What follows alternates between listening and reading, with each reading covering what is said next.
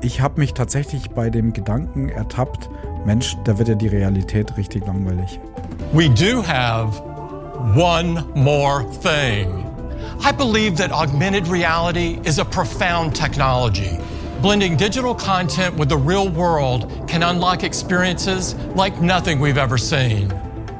So today, I'm excited to announce an entirely new AR platform with a revolutionary new product. Ja, die Rede ist natürlich von der Apple Vision Pro, Apples erster Mixed Reality Brille. Im vergangenen Sommer hat Apple sie erstmals vorgestellt und heute, ein gutes halbes Jahr später, ist sie endlich erhältlich. Leider erstmal nur in den USA, aber es dürfte nur eine Frage der Zeit sein, bis wir sie auch hier in Deutschland nutzen können. Aber sind wir mal ehrlich, es gibt sehr viele kritische Stimmen, die sich fragen, ob die Vision Pro nicht ein Flop wird. Ich sag mal so, um das jetzt schon sagen zu können, ist es wohl noch etwas zu früh. Fest steht jedenfalls, das Teil hier ist Hightech pur. Dafür zahlt man aber auch einen stolzen Preis. Die Vision Pro beginnt bei 3.499 US-Dollar. Das ist eine Menge Geld.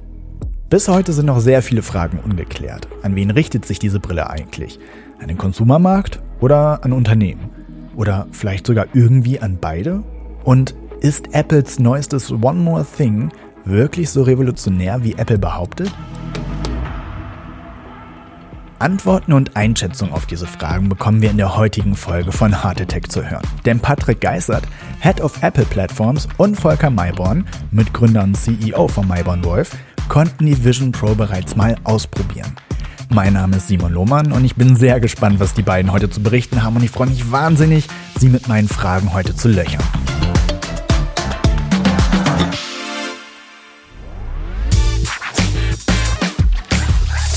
Hallo Volker, hallo Patrick, schön, dass ihr heute da seid. Schön, dass wir da sein dürfen. Hallo Simon. Ja, Patrick, ich weiß nicht, ob du dich noch dran erinnerst, aber wir haben uns auf unserer Weihnachtsfeier kurz gesehen, quasi so im Vorüberfliegen.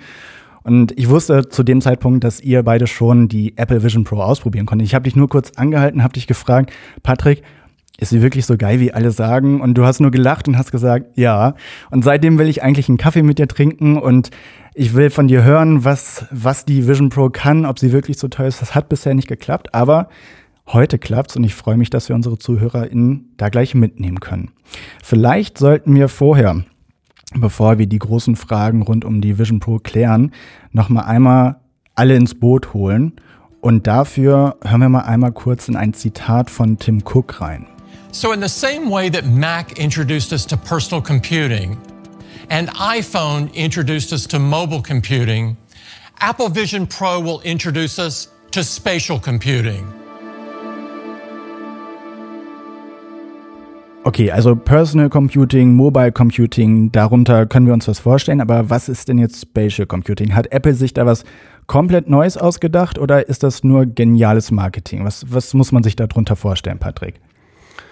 Ähm, also nein, das ist an sich jetzt nichts Neues. Der Begriff ist zum einen auch nicht neu. Apple hat, hat ihn jetzt für sich äh, geprägt und nutzt ihn eben auch in Marketing. Ähm, sie versuchen jetzt sogar explizit äh, Developer auch ähm, dazu anzuhalten, eben nicht die Begriffe AR, VR oder XR zu verwenden, sondern immer wenn möglich den Begriff Spatial. Ähm, dieser Begriff an sich ist aber auch nicht neu. Also in dem Forschungsumfeld gibt es den eigentlich schon sehr lange. Ähm, aber ja, wie im Bereich künstliche Intelligenz auch, möchten sie sich gerne eigentlich mit, äh, mit dem Begriff ein bisschen absetzen von der Konkurrenz. Ja, über die Vision Pro haben wir ja auch schon mal mit dir sogar hier in diesem Podcast gesprochen. Da ging es eher ums Metaverse, deswegen werden wir uns heute auch gar nicht so sehr über diese technischen Details austauschen. Aber wenn euch die Folge interessiert, kann ich sehr empfehlen, das ist Folge 8 von Heart Attack. Den Link zu der Episode findet ihr natürlich auch in den Show Notes.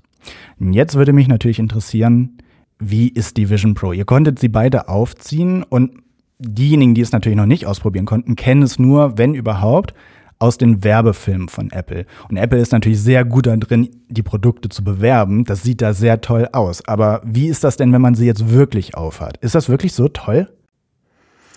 Also ich bin ja jetzt kein richtiger Apple-Fanboy, wenngleich die Apple-Produkte schon sehr lange nutze, aber ich muss sagen, ja, es ist genauso toll, wie man das in den Werbefilmen sieht. Also wir waren wirklich sehr beeindruckt von diesem Produkt Ähm, wir haben äh, die Chance gehabt, es in einer sehr späten Beta-Version, würde ich sagen, auszuprobieren. Und ähm, was zum ersten auffällt, wenn du die Brille aufsetzt, ist, dass sie sehr leicht ist, was daran liegt, dass die Batterie ähm, extern ist. Das heißt, du hast sie in einem kleinen Battery Pack neben dir. Das heißt, die Brille ist ähm, sehr leicht zu tragen und sie ist ähm, auf deine Gesichtsform angepasst durch ein spezielles Polster und auch die Kopfbänder sind auf äh, deine äh, auf deinen Kopfumfang angepasst. Also sie passt einfach auf Anhieb sehr gut. Ja? Und das ist schon mal ein sehr gutes Gefühl. Und du setzt sie auf und dann hast du das Gefühl, du siehst deine Umwelt genauso, wie du sie vorher gesehen hast. Ja? Also ähm, es ist ja, du schaust ja nicht durch diese Brille durch, sondern es ist ja ein Pass-Through. Das heißt, das Bild wird von außen oder die, die, das äußere Bild wird durch eine Kamera aufgenommen und nach innen projiziert. Und dennoch hat man den Eindruck, man sieht den Raum genauso wie äh, einen Moment vorher, wo man noch keine Brille auf hatte. Ja, Tim Cook hat das, glaube ich, auch sehr schön gesagt. Es ist das erste Apple-Produkt, äh, auf das man nicht schaut, sondern durch das man schaut. Mich hat jetzt tatsächlich überrascht, dass du gesagt hast, die ist leicht, weil wenn ich das richtig verstanden habe, hat Apple jetzt vor kurzem auch bekannt gegeben, was in dem Produktumfang mit dabei ist. Und da haben sie, glaube ich, wenn ich das richtig in Erinnerung habe, so ein Band mit beigefügt, dass man es eben nicht nur einmal um den Kopf wie so eine Taucherbrille trägt, sondern auch oben drauf. Wie lange hattet ihr denn die Brille auf? War das vielleicht zu kurz, um sagen zu können, oh, irgendwann ist sie vielleicht doch ein bisschen schwerer? Ähm, wir hatten sie, ich würde sagen, so 45, 50 Minuten ungefähr äh, die Demo auf. Und äh, ich kann das nur bestätigen, was Volker gesagt hat. Also ich fand es wirklich nicht unangenehm schwer oder so. Ich habe sie eigentlich wirklich nur gespürt, wenn man den Kopf irgendwie hin und her bewegt, dann spürt man natürlich, dass man irgendwie was auf dem auf dem Gesicht hat. Aber nein, also wir hatten diesen Top-Strap, den es ja optional dazu gibt, ähm, nicht, um die Belastung sozusagen eigentlich ein bisschen besser noch zu verteilen. Ähm, aber ich hatte eigentlich der, während der ganzen Demo nicht das Gefühl, oh, ich habe da irgendwie jetzt eine schwere Brille auf dem Kopf. Okay, und wie war das Erlebnis? Also ich stelle mir das so vor, wie als ich das erste Smartphone in der Hand hatte, wo ich festgestellt habe, mhm. boah, das ist ja hier eine komplett andere Welt. Ich kann ja. was mit meinem Finger bedienen. Und ich weiß noch, als ich mein erstes Smartphone gekriegt habe, ich habe gegrinst, weil ich so begeistert von dieser Technologie war. Und wenn man jetzt mal zurückdenkt, das ist jetzt auch schon ein paar Jährchen her, damals, wenn man es mit heutigen Maßstäben vergleicht, das war natürlich damals jetzt nicht High-End. Jetzt haben wir mit der Apple Vision Pro ja ein Gerät, was Hightech ist. Könnt ihr da mal ein bisschen beschreiben, wie das war, als ihr die Brille aufgesetzt habt? Volker, magst du mal anfangen? Hm. Ähm, also ich kann dein Gefühl äh, vom damals, was du bei dem iPhone hattest, äh, absolut nachvollziehen. Und genauso war das jetzt mit der Brille auch wieder. Also dieses Grinsen, von dem du äh, sprichst, das hatten wir die gesamte Dreiviertelstunde im Gesicht, weil es einfach wirklich faszinierend ist. Also wenn man die Brille aufsetzt, dann ähm, oder als ich die Brille aufgesetzt hat, sage ich mal so, ähm, hat mich schon überrascht die, die Qualität des Bildes. Also das ist wirklich unglaublich scharf, unglaublich brillante Farben. Ähm, und was als erstes äh, passiert, ist, dass die Brille kalibriert wird auf deine Pupille. Also so, dass du ähm, auf mehrere Punkte schaust und dabei einfach nur Daumen und Zeigefinger irgendwo am Körper zusammenführst, also einen Klick quasi ausführst, wenn du einen bestimmten Punkt fixiert hast. Und dadurch wird die Brille so kalibriert, dass du sie dann im weiteren Verlauf so, äh, so bedienen kannst, dass du allein durch einen Blick auf einen bestimmten Punkt und diese Handgeste einen Klick auslöst das ist so intuitiv, dass du es quasi sofort nach äh, 30 Sekunden verstanden hast, wie das eigentlich funktioniert und damit ähm, die, äh, in diesem, in dieser in diesem Raum ähm, und den, den Fenstern, die sich dabei öffnen, auch navigieren kannst. Also das ist schon mal ein gesamt anderes Bedienungskonzept, weil es eben nicht wie bei anderen Brillen jetzt noch einen Controller gibt, sondern du allein durch dieses Eye-Tracking ähm, deine Anwendungen steuern kannst. Das heißt, ich gucke in einer App, auf einen, auf einen Punkt oder ich sag, sag mal, wir haben die Fotos-App auf, ich schaue auf ein Foto und die Brille registriert es und öffnet dann dieses Foto. Genau so ist es. Jetzt sagst du schon, du schaust auf die Fotos-App. Also es ist so, dass man das Ganze startet, indem man auf einen kleinen Knopf äh, am, äh, oben an der Brille drückt. Und dann kannst du durch einen Blick und diese Handgeste, also Daumen, Zeigefinger zusammen, äh, eben die Foto-App, die du jetzt erwähnt hast, dann starten, siehst dort deine Bilder und kannst jetzt ein Bild auswählen und sagen, so, das schaue ich mir jetzt an und siehst es halt in einer unglaublichen Brillanz ich glaube, zwei 4K-Monitore. Also ein 4K von der Auflösung, von der, der Pixelanzahl ist es so, als wenn man pro Auge einen 4K-Monitor quasi vor dem Gesicht hätte. Patrick, wie hast du es denn erlebt? Ja, also ähm, zum Thema war das ein Wow-Effekt. Ich glaube, ich habe noch nie in einer Dreiviertelstunde so oft das Wort Wow gesagt. Ich habe mich irgendwann dafür entschuldigt, weil es mir wirklich ständig rausgerutscht ist. ähm, nee, es war wirklich sehr, sehr beeindruckend. Also ähm, die Bildqualität ist wirklich mit Abstand das Beste, was ich in einer VR-Brille ähm, jemals gesehen habe. Ähm, sowohl was eben die, die Pixeldichte angeht, also in klar, in dem Pass-Through-Modus, also ich würde ein bisschen widersprechen, ich finde schon, dass man noch einen kleinen Unterschied merkt. Mhm. Ähm, es ist, ich, ich beschreibe es immer so ein bisschen, es, ich finde, es ist wie wenn man eine Skibrille aufhat oder sowas. Also schon eine, eine, eine sehr, sehr gute Annäherung an, an die normale Sicht, die man, die man hat. Ähm, aber ja, die Dynamic Range ist wirklich viel, viel besser als bei anderen, ähm, bei anderen Brillen und über die Verbesserung der Kamera kann man da über, über die Jahre sicherlich ähm, auch noch, noch näher an die Realität rankommen. Aber es ist mit Abstand das Beste, was ich je gesehen habe.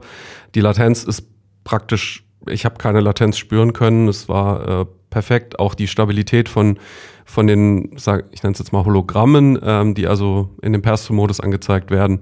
Ähm, super stabil, da wabert nichts, da wackelt nichts rum, ähm, selbst wenn man den Kopf oder den Körper halt auch bewegt. Ähm, es war sehr beeindruckt und auch die, die Interaktion, wie gesagt, mit den, äh, mit den Fingergesten hat so gut funktioniert, oder ich kann eigentlich meine, insgesamt meine Erfahrung nur so beschreiben, es war so gut, wie ich es erhofft hatte. So dass ich am Ende, ich hatte die Brille schon wieder abgesetzt, immer noch irgendwie unbewusst diese Geste ausgeführt habe, weil man sich so schnell da eigentlich dran gewöhnt ähm, und man eigentlich dann so schnell navigieren kann in dem digitalen System, wie man gucken kann ich, ich hatte bisher noch nicht viele VR-Brillen auf, aber die Möglichkeit, mit der Stimme, mit den Augen und mit den Händen ohne einen Controller in der Hand was bedienen zu können, das wirkt schon mal gleich viel attraktiver, als wenn ich da irgendwie zwei Controller in den Händen hätte und mich erstmal daran gewöhnen müsste, damit umzugehen. Also diese Intuition ist wohl, glaube ich, ein sehr großer und äh, guter Verpau äh, Verkaufspunkt, den Apple dort hat. Aber du hast es auch gerade schon angesprochen, die Latenz. Ich habe nämlich eines nicht verstanden, als ich mir in Vorbereitung nochmal diese Videos von Apple angeguckt habe, für wen das denn jetzt eigentlich gedacht ist. Also Apple hat 40 Minuten damit verbracht, diese Brille vorzustellen und am Ende bin ich da rausgegangen und dachte mir, okay, für wen ist das denn jetzt? Also man hat zum Beispiel einen Familienvater gesehen, der mit dieser Brille seine Kinder an einem Geburtstag gefilmt hat, was ich persönlich super komisch fand wenn ich mir vorstelle, dass mein Vater so eine Taucherbrille trägt und ich sein Gesicht ja doch gar nicht so richtig sehen kann, obwohl da dieses Display drin ist, ist das ja trotzdem erstmal ein Hindernis zwischen Menschen. Habt ihr das so wahrgenommen, dass wenn man diese Brille aufhat und man miteinander spricht, dass das irgendwie komisch ist oder gewöhnt man sich da relativ schnell dran? Jetzt hattest du ja mehrere Fragen äh, auf einmal gestellt. Also äh, ich fand das überhaupt gar nicht störend. Ja, also ähm, aber die, die Frage, für wen ist es eigentlich gedacht? Hm, ich glaube, das ist die gleiche Frage, wie du, äh, die du stellen könntest, wenn du sagst, für wen ist denn eigentlich ein iPhone gedacht? Also hm, meine Tochter äh, nutzt es, um TikTok zu produzieren und zu schauen. Und ich nutze es in einem Business-Umfeld. Und ähm, äh, es gibt genügend Business-Anwendungen auch. Und ich glaube, so wird es mit der Brille auch werden. Also es ist, glaube ich, sehr universell. Es ist eine sehr weit entwickelte Technologie, in der Apple alles, was sie in den letzten äh, Jahren und Jahrzehnten gelernt haben, zusammenbringt auf einem sehr hohen Standard und in der gewohnten Apple-Qualität. Ja, auch was die ähm, Bedienbarkeit, also die, die, äh, das User-Erlebnis angeht. Ähm, und ich denke, ähm, die Brille wird sich selbst ihre Anwendungsfälle auch erschließen. Ja, und manche davon werden in einem rein privaten Bereich sein. Also Fotos, die du schießt, die jemand anderer anguckt. Ähm, Im Übrigen kann man heute schon mit einem iPhone äh, 15 Pro Max 3D-Fotos machen die du dann auf der Brille auch angucken kannst. Also du hast eine ganz andere Fotografie eigentlich schon, als du sie bisher hattest. Es wird B2C-Anwendungen geben, ja, also äh, vor allem im Entertainment. Auch heute ähm, kannst du schon 3D-Filme dort in einer unglaublichen Qualität angucken. Und es wird reine B2B-Anwendungen geben. Also insofern, für wen ist es gedacht, würde ich sagen, na, erstmal für jeden. Es gibt ja durchaus Apple-Produkte, wo man sagen kann, die sind jetzt nicht für den normalen Apple-Nutzer geeignet. Zum Beispiel ein Mac Pro der ist so teuer. Ich bezweifle, dass die wenigsten sich so ein Ding zu Hause hinstellen, um damit private Urlaubsvideos zu schneiden. Aber trotzdem bietet Apple das ja an. Also Apple unterscheidet schon. Bieten wir das jetzt der breiten Masse an, wie bei einem iPhone, wo die Leute durchaus bereit sind, mal ein paar hundert Euro mehr zu zahlen als vielleicht bei der Konkurrenz. Und dann gibt's aber auch wiederum Produkte, wo man eindeutig weiß, okay, das ist jetzt hier für Business-Anwendung. Und bei der Brille hatte ich so ein bisschen das Gefühl, dass Apple selber noch gar nicht so wirklich weiß, wie sich das entwickelt, weil sie in ihren Videos eben Szenarien gezeigt haben, wo ich mich als Konsument, als normal verdienender Konsument quasi mit identifizieren konnte aber dann wiederum habe ich mir auch die Frage gestellt, okay, wenn ich jetzt ein Unternehmer bin oder für mein Unternehmen damit arbeiten möchte, was kann ich denn damit anfangen? Und da hat Apple mich so ein bisschen enttäuscht. Patrick, wenn du jetzt die Brille getestet hast, kannst du da vielleicht mal so einen Einblick geben, wie du das siehst? Was haben Unternehmen davon? Ja, also ich glaube, man kann auf jeden Fall jetzt schon sagen, dass das auch eine Linie werden wird natürlich bei Apple, genauso wie äh, iPhones, iPads, Macs. Das heißt, es wird, die Linie heißt ja Apple Vision. Ähm, also zumindest hat jetzt Apple ähm, in den technischen Dokumentationen das alles so entsprechend angepasst, dass eben jetzt nicht mehr von Apple Vision Pro gesprochen wird, sondern es wird schon von Apple Vision gesprochen. Das heißt, es ist sehr wahrscheinlich, dass diese Linie natürlich irgendwann auch mal ein Nicht-Pro-Gerät bekommen wird. Ähm, ob meiner Meinung nach wird das wahrscheinlich nicht schon nächstes Jahr passieren, sondern es wird wahrscheinlich jetzt ein paar Jahre dauern, aber es wird natürlich kommen. Ähm, und von dem her muss ich sagen, ja, also es kommt natürlich immer darauf an, was mein Use Case ist. Wenn ich ähm, die beste Hardware haben möchte für meinen Use Case, weil ich entweder die Qualität der Sensoren brauche, die Qualität des Displays oder einfach auch die Interaktion mit dem Apple-Ökosystem. Das ist ja meiner Meinung nach eine der größten Stärken, abseits von der guten Hardware, äh, von der sehr, sehr guten Hardware. Ähm, dann muss ich halt zu diesem Produkt am Ende des Tages greifen. Da kann, meiner Meinung nach, können die anderen Konkurrenten da nicht äh, mitspielen, weil du eben, weil das die einzige Brille ist, wo, wo ich halt sehr einfach auch meine bestehende Software, vor allem natürlich, wenn ich iPhone-Apps, iPad-Apps habe, aber eben auch Mac-Anwendungen, die kann ich halt hier in meine virtuelle Umgebung integrieren, was ich halt bei den anderen Konkurrenten nicht kann. Und wie gesagt, einfach die Qualität der Sensoren. Wenn mein Use Case eben die höchste Auflösung der Sensoren braucht, dann muss ich dazu greifen. Für das private Konsumentenumfeld ist es natürlich klar, da mag der Preis erstmal äh, teuer klingen. Auf der anderen Seite soll es ja wirklich ein Ersatz auch für einen Computer sein. Und ja, es gibt auch Laptops oder andere Computer, die in eine ähnliche Preisregion kommen. Was mich und es, ist, es gibt definitiv in der Konkurrenz der VR-Headsets deutlich teurere Konkurrenten noch. Also da ist es eigentlich eher im guten Mittelfeld, würde ich sagen, vom Preis. Wenn man vom Preis weggeht, es ist äh, meiner Meinung nach auf jeden Fall so, dass man eine sehr emotionale Erfahrung mit dem Gerät hat, was ich so noch bei keinem anderen Device hatte. Mhm. Also selbst, du hast es vorher erwähnt, die Foto-App, selbst einfach nur das Anschauen von einem Panoramafoto, was mit dem iPhone aufgenommen wurde, ähm, das auf Bildschirmfüllen sozusagen aufzublasen, Kino-Leinwandgröße äh, und einfach nur ein statisches Bild anzugucken, äh, geschweige denn diese 3D-Videos und 3D-Fotos, die entweder mit dem iPhone oder mit dem Gerät selber aufgenommen wurden, man hat eine ganz andere emotionale Bindung zu dem, was da passiert in, in diesen Inhalten, äh, als ich das auf einem Display oder auch auf anderen äh, Headsets je gesehen habe. Und ja, also natürlich ist das Gerät nicht für jeden am Anfang, also ne, das brauchen wir uns nicht drüber reden. Und bis es mal so weit ist, dass es wirklich das iPhone ersetzen kann, woran ich ja glaube, dass es ähm, irgendwann so weit sein wird, nicht in den nächsten fünf oder zehn Jahren, aber es wird kommen, wird sicherlich eine Generation äh, oder zwei äh, vorbeigehen sozusagen, bis das irgendwann mal soweit ist, die damit dann eine neue Generation, die damit aufwächst, genauso wie sie jetzt mit den Smartphones aufgewachsen sind.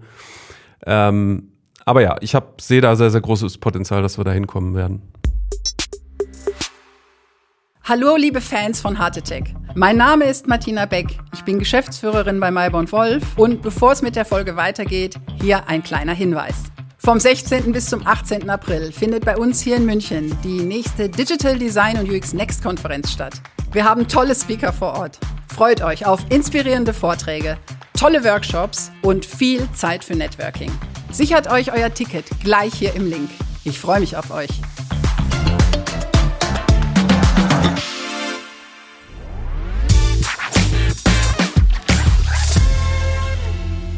Okay, also ich fasse mal bis hierhin zusammen. Ihr wirkt beide sehr begeistert von diesem Produkt. Und das kann man so sagen. ich bin tatsächlich sehr neidisch, dass, dass ihr die Gelegenheit schon hattet. Ich freue mich sehr darauf, wenn man das auch hier mal in Deutschland ausprobieren kann. Wir haben, und das hat Apple auch schon selbst gesagt, natürlich sehr viele Anwendungsfälle für den Konsumerbereich. Jetzt würde mich trotzdem nochmal die Sicht eines Unternehmers oder für Unternehmen interessieren. Was glaubt ihr, wenn wir vielleicht mal so fünf Jahre, oder vielleicht ist das auch schon zu viel, ein paar Jahre in die Zukunft gucken? Was wird man für Use Cases mit dieser Brille vielleicht schon gehabt haben? Mhm. Ja, ist eine gute Frage.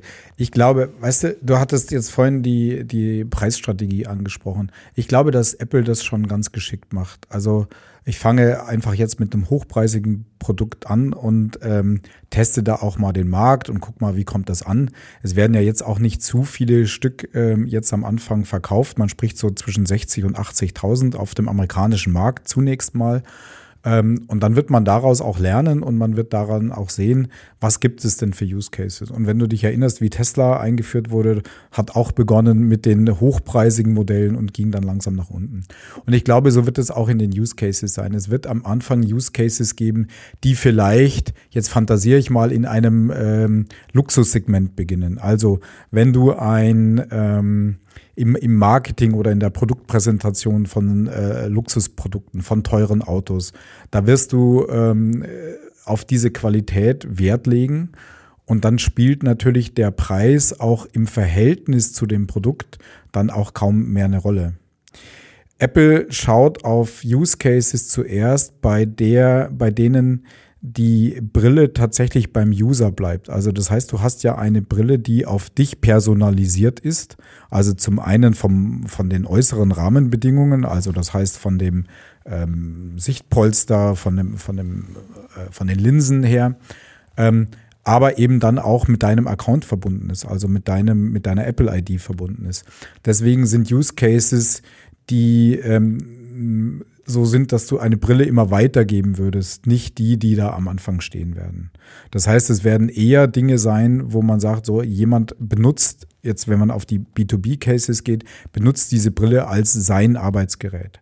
Also man könnte sich jetzt mal, wenn man von den typischen Dingen im Marketing, in Werbung, äh, im Entertainment weggeht, könnte man sich durchaus vorstellen, dass ähm, beispielsweise in einer technischen Wartung, in einem technischen Service ähm, solche Brillen durchaus eingesetzt werden können, weil du ähm, dann beispielsweise eine Checkliste oder ein, ähm, Konstruktionsplan eines technischen Geräts eben gleichzeitig einblenden kannst und ähm, durch das Pass-Through eben das Gerät direkt vor dir siehst. Also gerade in so einer technischen Inspektion ähm, könnte zum Beispiel so ein Gerät auch in dieser Qualität ähm, durchaus eine sehr sinnvolle Unterstützung sein für den Techniker, der da vor Ort seine äh, Arbeit leistet.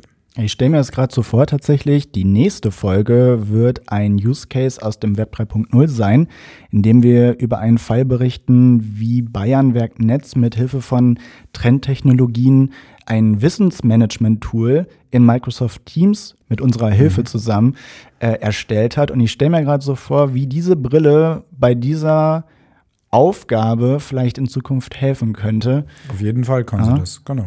Dann hast du natürlich sehr viele Use Cases, die äh, mit Training und Ausbildung zu tun hat. Dort hat ja äh, bisher auch ähm, AR und VR ähm, schon eine, eine große Ausbreitung gefunden. Und ähm, dort ist natürlich auch der Tragekomfort, die Integration in das Ökosystem äh, spielt da natürlich tatsächlich auch eine, eine gute Rolle. Also ich glaube, es werden sich im Laufe der Zeit sehr viele Anwendungsfälle ergeben, ähm, wo man vielleicht auch heute noch gar nicht dran denkt, aber wo Leute sagen, Mensch, die, äh, Brille dieser Qualität, ja, die passt da eigentlich genau zu meiner Anwendung und dafür entwickle ich dann auch was für meine ähm, entweder Mitarbeiter oder für meine äh, Kunden. Obwohl die Brille ja noch nicht viele Leute ausprobieren konnten, weiß man ja jetzt schon, die ist so vollgepackt mit Kameras, mit Sensoren, die Latenz ist extrem gering, also die bringt von vornherein schon einfach sehr viel mit, damit man sagen kann, die eignet sich auch als Arbeitsmittel für Business-Anwendungen. Patrick, wie ist denn das? Wie muss man sich das vorstellen? Apple ist jetzt ja nicht unbedingt dafür bekannt, offen gegenüber ein offenes System zu schaffen. Wenn ich jetzt als Unternehmen hingehen möchte und eine Anwendung für die Apple Vision Pro programmieren möchte, entwickeln möchte, wie leicht wird das denn sein? Gibt es da gewisse Voraussetzungen, die erfüllt sein müssen? Oder brauche ich einfach ein MacBook, ein iPhone, die Vision Pro und ich kann loslegen? Es gibt aktuell zwei Möglichkeiten für das Gerät zu entwickeln, aber ja, wie du schon gesagt hast, ich finde es nochmal wichtig zu betonen, äh, das Gerät hat natürlich einen eigenen App Store. Es ist ja ein eigenständiges Gerät. Es ist ja nicht kein, kein Zubehör für das iPhone oder für den Mac, sondern es ist ja ein eigenständiges Gerät erstmal. Sie werden aber selbst beim, am Launchtag eben nicht bei Null starten, selbst wenn niemand äh, Vision Pro Apps entwickeln würde, was natürlich nicht der Fall ist, aber ähm, sondern du wirst eben ab Tag eins schon über ein sehr großes Portfolio an bestehenden iOS und äh, iPadOS Apps verfügen, sodass du deinen bestehenden Arbeitsalltag der ja zum großen Teil eh schon aus Apps besteht, erstmal naht, nahtlos weiterführen kannst. Ähm, wenn jetzt, wenn es jetzt um explizit für das Gerät entwickelte Apps geht, dann gibt es eigentlich zwei Wege, das zu tun. Entweder man macht es über iOS-Technologien, ähm, das heißt, so wie ich im Prinzip auch meine iPhone oder iPadOS iPadOS-Apps entwickle, ähm, kann ich die einfach erweitern um Vision Pro Inhalte, also natürlich größtenteils 3D-Inhalte, immersive Inhalte ähm, oder ich kann eben eine, sage ich mal, Cross-Plattform-Technologie wie Unity verwenden, was ja eine Game Engine ist, ähm, mit der ich auch für andere VR-Headsets entwickeln kann. Ähm, natürlich ähm, muss ich dann trotzdem noch auf die individuellen Stärken des Geräts eingehen bei meiner Entwicklung, aber ich kann eben, wenn, wenn ich jetzt sage, okay, ich will mich auf keinen Fall auf einen Hersteller festlegen, sondern ich will möglichst mit meiner Softwareentwicklung flexibel bleiben, so dass ich theoretisch auch mein Produkt auf ein anderes Headset äh, später ähm, migrieren kann. Dann könnte ich zum Beispiel mit Unity das Ganze entwickeln und wäre dann sozusagen jetzt nicht, äh, hätte kein Login, was jetzt äh, die Apple-Technologie angeht. Im Endeffekt wird aber die Qualität wahrscheinlich ähm, in beiden, äh, auf beide Arten ungefähr gleich sein. Es kommt ähm, davon an, habe ich schon zum Beispiel ein bestehendes iOS Produkt, auf dem ich aufbauen möchte, dann würde ich eher den iOS-Technologien äh, gehen. Wenn es mir darum geht, eine sehr immersive neue App zu entwickeln äh, und ich starte bei Null, dann äh, könnte ich mir zum Beispiel auch überlegen, das mit Unity zu machen. Du hattest am Anfang was gesagt, Patrick. Ähm, das finde ich nochmal erwähnenswert. Also ich glaube, dass das ja das tatsächlich die einzige äh, VR ähm, Spatial Computing ähm, Brille ist, die es ermöglicht, im, in deinen normalen Arbeitsalltag eingesetzt zu werden, weil sie halt integriert ist ähm, in deine normale Welt. Also du hast den kompletten App Store, du hast alle Apps, die du bisher hattest, kann, in 2D, die kannst du natürlich auch dort verwenden. Ähm, das heißt, du hast sofort, ähm, ohne dass du neue Apps erstmal irgendwie ausprobieren musst und so weiter, ähm, äh, kannst du nahtlos deine Arbeit eigentlich auch dort machen. Und ähm, äh, Apple sagt ja beispielsweise auch, eine der Anwendungsfälle ist, wenn du in der Bahn oder im Flieger sitzt, dann kannst du einfach mit deiner Brille äh, dort weiterarbeiten, ähm, weil du deine gesamte Dokumente, die du hast, deine äh, Excel-Dokumente, deine Word-Dokumente, äh, deine Videos, die du anschaust, im Prinzip, ohne dass dir jemand äh, auf dem Bildschirm guckt, auch weiterverwenden kannst. Und ähm, diese Integration mit äh, einem Mac, mit einem iPhone, mit einem iPad, das ist, glaube ich, schon was, was ein unglaubliches Alleinstellungsmerkmal ist und was für den normalen Anwender, ähm, also den Business-Anwender, der in seinem Arbeitsalltag äh, einfach die, die Brille einsetzen kann, einen großen Vorteil bieten kann. Ich musste gerade ein bisschen lachen bei der Vorstellung, dass jemand in der U6 Richtung Marienplatz mit so einer Vision Pro da sitzt und arbeitet, weil, aber warum nicht? Ich meine, die Leute haben gelacht, als die ersten Leute die AirPods getragen haben, weil alle gelacht haben, ha, das sieht aus wie ein Q-Tip. Die Leute haben bei den AirPods Max gelacht, weil sie dachten, das sieht ja furchtbar aus. Ich kann mir das gut vorstellen, dass wir in Zukunft auch hier Leute in der U-Bahn sitzen haben, die eine Vision Pro tragen werden. Ja, äh, auf jeden Fall. Also, das muss man noch dazu sagen, das ist, äh, sicherlich eine der Restriktionen, die jetzt äh, mit der ersten Generation äh, ja, die es da auf jeden Fall noch gibt. Das ist jetzt keine Brille, mit der ich auf der Straße rumlaufe oder im Auto äh, Auto fahre oder sowas. Ne? Also es geht immer um Use Cases, wo ich entweder sitze oder stehe oder vielleicht an meinem Arbeitsplatz hin und her laufe. Aber was jetzt mit der ersten Version eben noch nicht möglich sein wird, ist, dass, dass ich damit wirklich meinen kompletten Arbeitsalltag oder meinen kompletten Alltag im, im Generellen bestreite, von morgens bis abends. Ähm. Also meinen Arbeitsalltag könntest du damit schon bestreiten. Der besteht aus vielen Dokumenten lesen, Calls zu machen mit Leuten. Ähm, ja, in Meetings würde ich die Brille vielleicht nicht aufsetzen, da würde ich sie auch wieder mal aufladen müssen. Ähm, aber ich glaube, dass ich in meinem normalen Arbeitsalltag schon ähm, bestimmt 30, 40 Prozent der Zeit mit der Brille arbeiten könnte. Ob mir das einen Vorteil bringt, das kann ich heute noch nicht sagen. Das müsste man mal ausprobieren. Genau, aber das ist für mich eben dann der, der nächste evolutionäre Schritt in den nächsten fünf bis zehn Jahren, dass man irgendwann, dass wir da hinkommen, dass die Brille dann wirklich so ergonomisch ist und auch natürlich von der Akkulaufzeit her so, dass man damit vielleicht einen acht-Stunden-Tag wirklich verbringen kann und egal, ob man zur Mittagspause ähm, unterwegs ist, die Brille dann gar nicht mehr abnehmen muss. Ähm, ich glaube, am Anfang ist diese zwei Stunden Akkulaufzeit eigentlich ein ganz guter Sweet Spot. Das ist, glaube ich, gerade so die Zeit, ähm, wo man damit wirklich sinnvoll was machen kann und dann vielleicht auch nochmal kurz äh, wieder eine Pause einlegt, bevor man dann die nächste Session wieder macht. Aber ja, ähm, es wird sich, wie gesagt, muss ich erstmal zeigen. Vielleicht kann man damit auch jetzt schon angenehm so einen Arbeitsalltag bestreiten. Werden wir sehen. One more thing. Das ist jetzt ein Satz, den hört man bei Apple nicht allzu häufig, aber wenn man ihn hört, dann kommt danach immer ein richtiger Kracher. Jetzt würde ich mal gerne ein One More Thing von euch hören, wenn ihr jetzt auf diese Erfahrung zurückblickt, diese Zeit, die ihr mit dieser Vision Pro verbringen konntet. Was ist euer persönlicher One More Thing Moment? Was hat euch so umgehauen, dass ihr, dass ihr nachts davon träumt? Äh, also eine Sache, die mich tatsächlich, die ich nicht erwartet hatte, ähm, war das, was mittlerweile auch angekündigt wurde unter dem Namen Apple Immersive Video. Ähm, das waren in unserem Fall ein Demo-Reel von verschiedenen Szenen zusammengeschnitten, 180 Grad 3D-Videos in 8K aufgenommen mit äh, speziellen Kameras. Ähm, und das war wirklich sehr, sehr, sehr beeindruckend. Ähm, also das waren Szenen eben von Naturdokumentationen, ähm, aber eben zum Beispiel auch Sportevents, ähm, eine Kamera direkt hinter dem Tor äh, oder am, am Basketballkorb ähm, oder eben auch bei einem Konzert äh, direkt im Publikum ähm, oder bei einer Aufnahme im, im Tonstudio von der Band. Und das war sowas von tatsächlich, wie der Name schon sagt, immersiv, dass es einen emotional wirklich gepackt hat. Ähm, das hat mich wirklich sehr, sehr beeindruckt. Ich bin mal gespannt, ob, ich bin kein großer Fußballfan, aber wenn ich diese Brille tragen würde, ob ich dann nicht doch zu einem Fußballfan mutiere. Volker, also das würdest du ganz bestimmt, ja, ich schließe mich Patrick total an. Also ja. diese, äh, dieses Immersive-Video war wirklich beeindruckend und ich habe mich tatsächlich bei dem Gedanken ertappt, Mensch, da wird ja die Realität richtig langweilig. wirklich? Ja. Bei welchem Moment hast du naja, das weil, weil es genau ähm, Perspektiven gibt, die du im wirklichen Leben so nicht einnehmen kannst. Also mhm. wenn du ähm, äh, quasi direkt über Manuel Neuer schwebst, ähm, äh, während äh, er versucht, einen Elfmeter zu halten, das diese Perspektive hast du auch nicht, wenn du die beste Karte im, äh, in der Allianz Arena hast. Ähm, also es waren einfach Perspektiven, ähm, die sehr außergewöhnlich sind, aber eben gleichzeitig mit so einer äh, Qualität an, an Bildmaterial, dass es eigentlich der Realität in nichts nachsteht. Also das klingt ein bisschen naiv eigentlich, ja, aber also diesen Gedanken, ähm, da wird die Realität langweilig, den hatte ich tatsächlich.